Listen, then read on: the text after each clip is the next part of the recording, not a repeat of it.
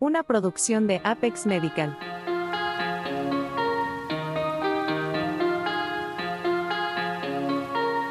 Ferulita para el alma.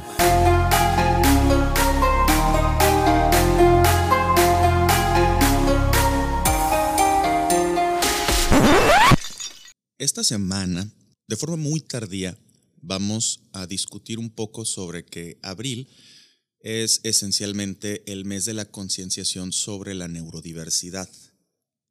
Habíamos tardado en publicar un episodio al respecto porque es, además de un tema muy personal y un punto álgido, mm, un tema muy diverso. Por lo que el episodio que escucharán a continuación tiene más que ver con el aspecto social del padre y madre que recibieron el diagnóstico de trastorno por espectro autista de su hijo que con las consideraciones diagnósticas y terapéuticas per se. Esto obedece a que precisamente como se trata de un espectro y el tema está en controversia incluso dentro de los mismos profesionales de la salud mental, cualquier aseveración que nosotros publiquemos en este podcast puede generar una desinformación, una confusión y es lo último que queremos. En el episodio de hoy nos acompaña la maestra Ana Cristina Velázquez. Mar. Mar. Velázquez Mar. ¿Quién tiene el honor de ser la primera insensata que me hizo entrar a la iglesia para ser mi comadre? Ajá. Y seguir toda la misa, ¿no? No solo entrar. No solo entrar. Seguir toda la misa y comprometerse por los siglos de los siglos. Amen. O sea, dijiste cosas como y con su espíritu o lo tenemos levantado hacia el Señor. Totalmente. Es- es- te sorprendería lo eficiente que es el adiestramiento cuasi canino del catolicismo al momento de, de llevar a cabo los rituales. Del otro lado del micrófono se encuentra en representación honrosa del noble pueblo, Axel Valdés, nuestro productor. Hola. Vamos a discutir un poquito sobre la simbología alrededor del trastorno por espectro autista y en general la neurodiversidad. Creo que es de todos conocido que les, el color azul está muy, muy, muy relacionado con los niños con el diagnóstico de autismo. Y vamos a escuchar en el transcurso del episodio el término autista, espectro autista, como si fueran equivalentes, porque en realidad no hemos llegado a un consenso. En el momento en el que el autismo fue incluido en los textos de medicina, de salud mental, se consideraba inicialmente una variante de la esquizofrenia infantil. Y conforme los criterios se fueron actualizando, mm, se fue ampliando mucho esta definición. Lo azul tiene dos... ¿Significados? Sí, lo azul tiene dos significados con los que yo particularmente no estoy de acuerdo y en lo personal, al- a raíz de estar estudiando este tema, he decidido abandonarlos por completo. En primer lugar, que cuando los criterios para el autismo, así con nombre, fueron incluidos en la literatura médica, había un sesgo del, para hacer el diagnóstico en hombres cuatro veces superior al diagnóstico en mujeres. Entonces se le puso azul porque se consideraba una enfermedad predominantemente masculina. El- sin entrar en mucha controversia sobre ideología de género, pero esto significa que una cantidad inaceptablemente alta de niñas van a pasar desapercibidas y van a ser subdiagnosticadas. Por lo tanto, creo que la connotación del azul debería de perderse en cuanto a su relación con el género del paciente. La otra es que se inspiró mucho en las mamadas del aura. Los niños azules, estoy haciendo comillas aéreas. El ejemplo más socorrido era John Lennon, que le hacían autopsias astrales a sus fotos y decían que su aura era azul. Ándese. Autopsias astrales. mamón. No seas mamón. Sí soy, puedo ser más, cabrón. Oye, y está documentado. Y está documentado. además, además. Búsquenlo, búsquenlo, por favor, color del aura en finales de los 80s, principios de los 90s, aquí en Hermosillo. Incluso en la expo había una cabina de fotos que te tomaba el color del aura. No manches, no. Y con eso podían predecir tu personalidad y tu futuro. Y manejaban a la gente con una aura azul como aquellos que piensan fuera de la caja, aquellos que tienen creatividad. Y muy Claro. rápido se estableció ese circuito entre que si es creativo es porque no piensa como tú y como yo, antes de que se hiciera oficial el término de neurodiverso. Entonces, bueno, no vamos a negar los aportes de John Lennon a la música.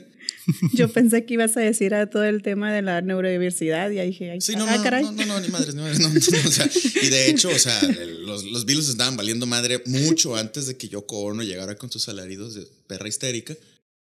Así es. Pero pues, ay, cabrón, era un alcohólico misógino que golpeaba a su primera esposa y desconoció a su primer hijo. Entonces, bueno, no es el tipo de persona que quisiera yo asociado con la imagen de un ejemplo a seguir para mis hijos, por ejemplo.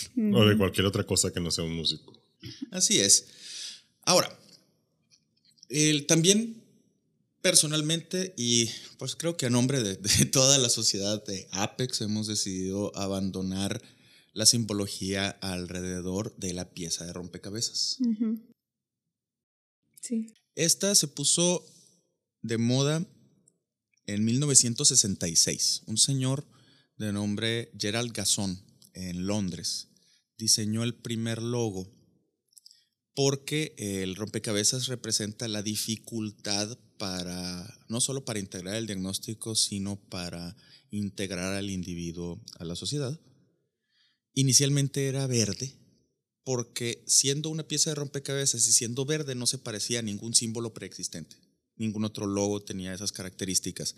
Y además tenía la mitad de la cara de un niño llorando porque representaba la dificultad que sentían los niños al, Para expresarse. para expresarse, ¿no? Y para, para al padecer el, el, el espectro.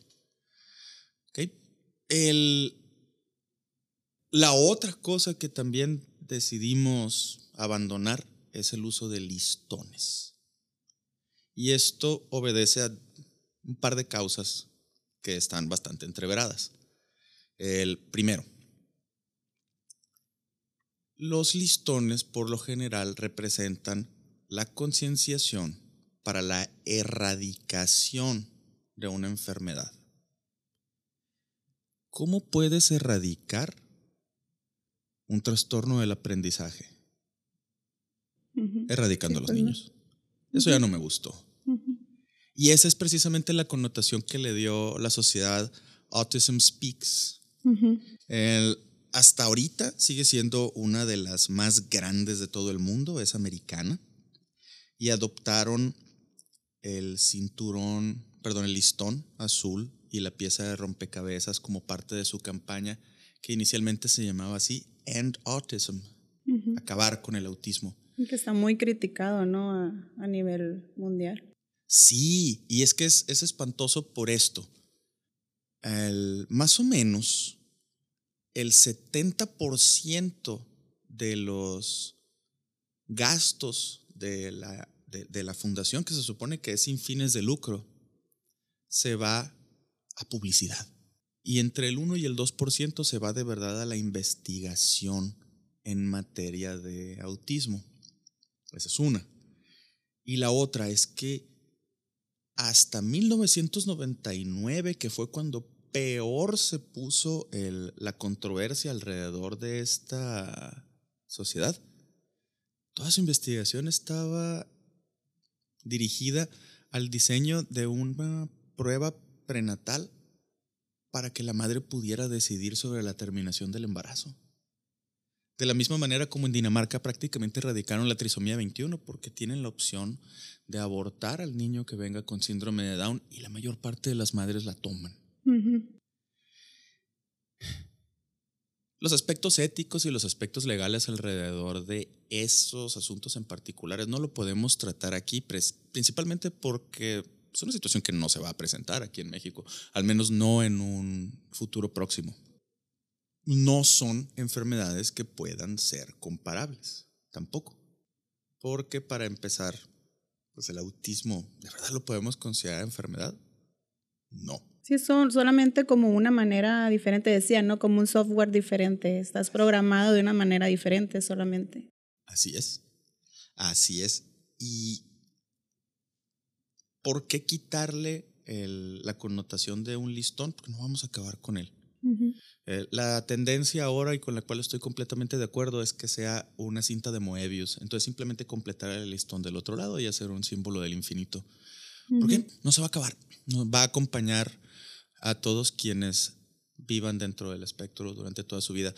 Y esto lo habíamos comentado en ocasiones anteriores, se comporta como el ecualizador de un estéreo. Algunas funciones estarán activas en ciertos niveles en diferentes etapas de la vida.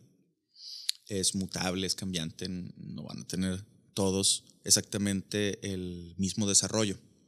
Y ahora, en, en aras de abandonar el color azul, también hemos adoptado la propuesta de incluir al menos cinco colores que van a representar al autismo, al TDA y otros, trastornos que se encuentran dentro de lo que se proyecta que a futuro se, eh, se considere como el trastorno no especificado del aprendizaje y que sea el espectro en donde caigan todas estas enfermedades. Y la investigación apunta hacia esto porque, también lo comentamos, autismo y TDA comparten aproximadamente un 45% de los errores en traducción y translocaciones genéticas. Entonces no es un defecto cromosómico, pero sí, sí tiene una base genética muy, muy, muy importante. Compartida. y hoy precisamente me encontré con el, con el video que, terminó de remachar esta, esta propuesta y se llamaba, lo pueden buscar en YouTube si ustedes quieren, se llama I Am Autism. Y lo hicieron público, me parece que en el 2009. Sí, no lo he visto.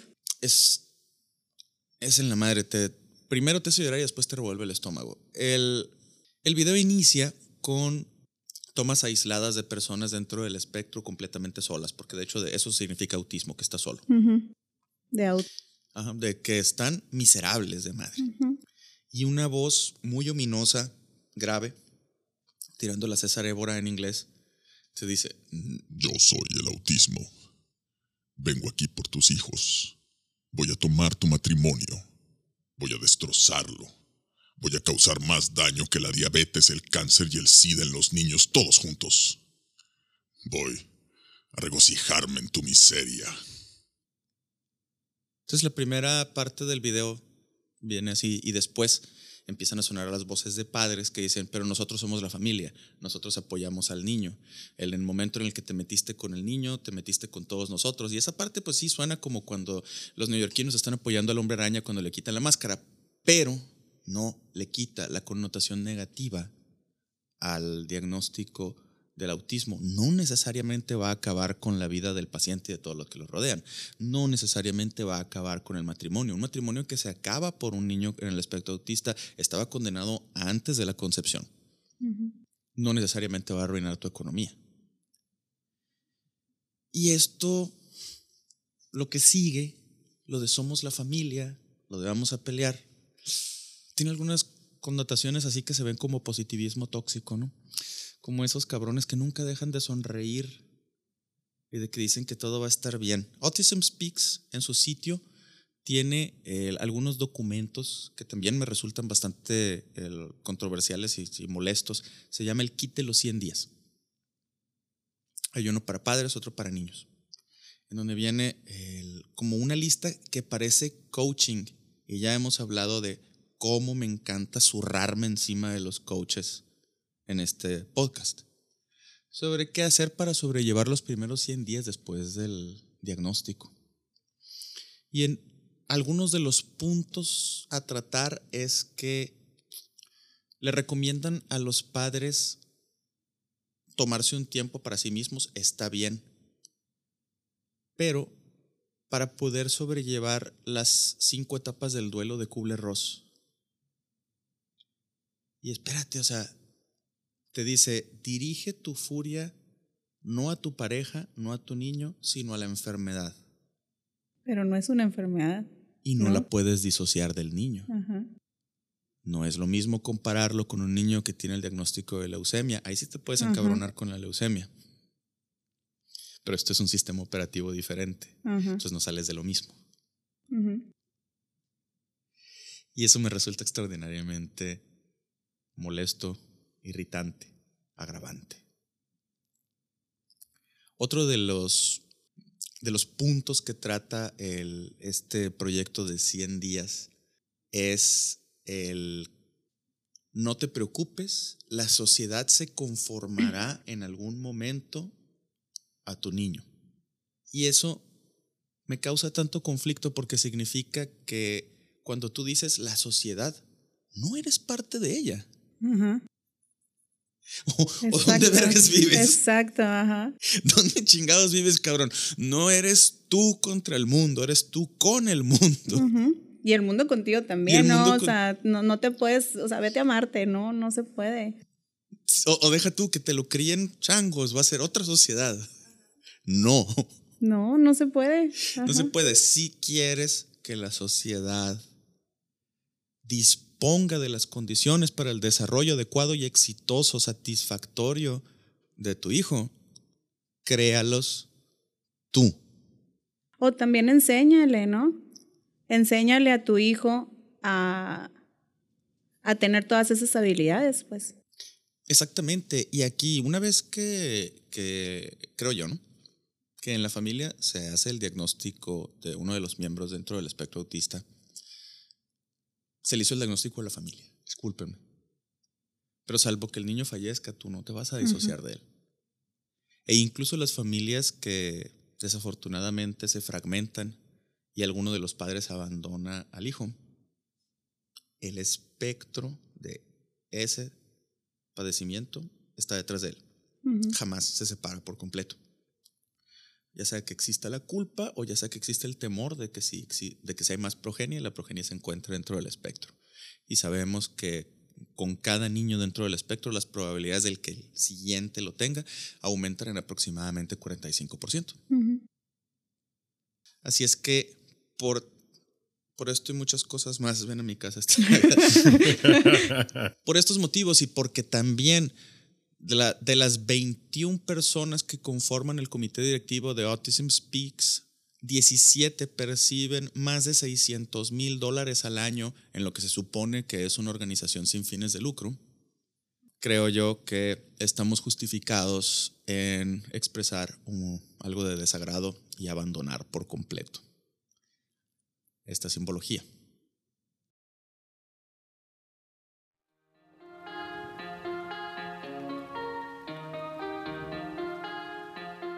Ferulita para el Alma, conducido por el Dr. Jorge Cardosa Encinas y producido por Axel Valdés. Para comentarios, sugerencias o críticas, diríjase a ferulitaparaelalma.gmail.com.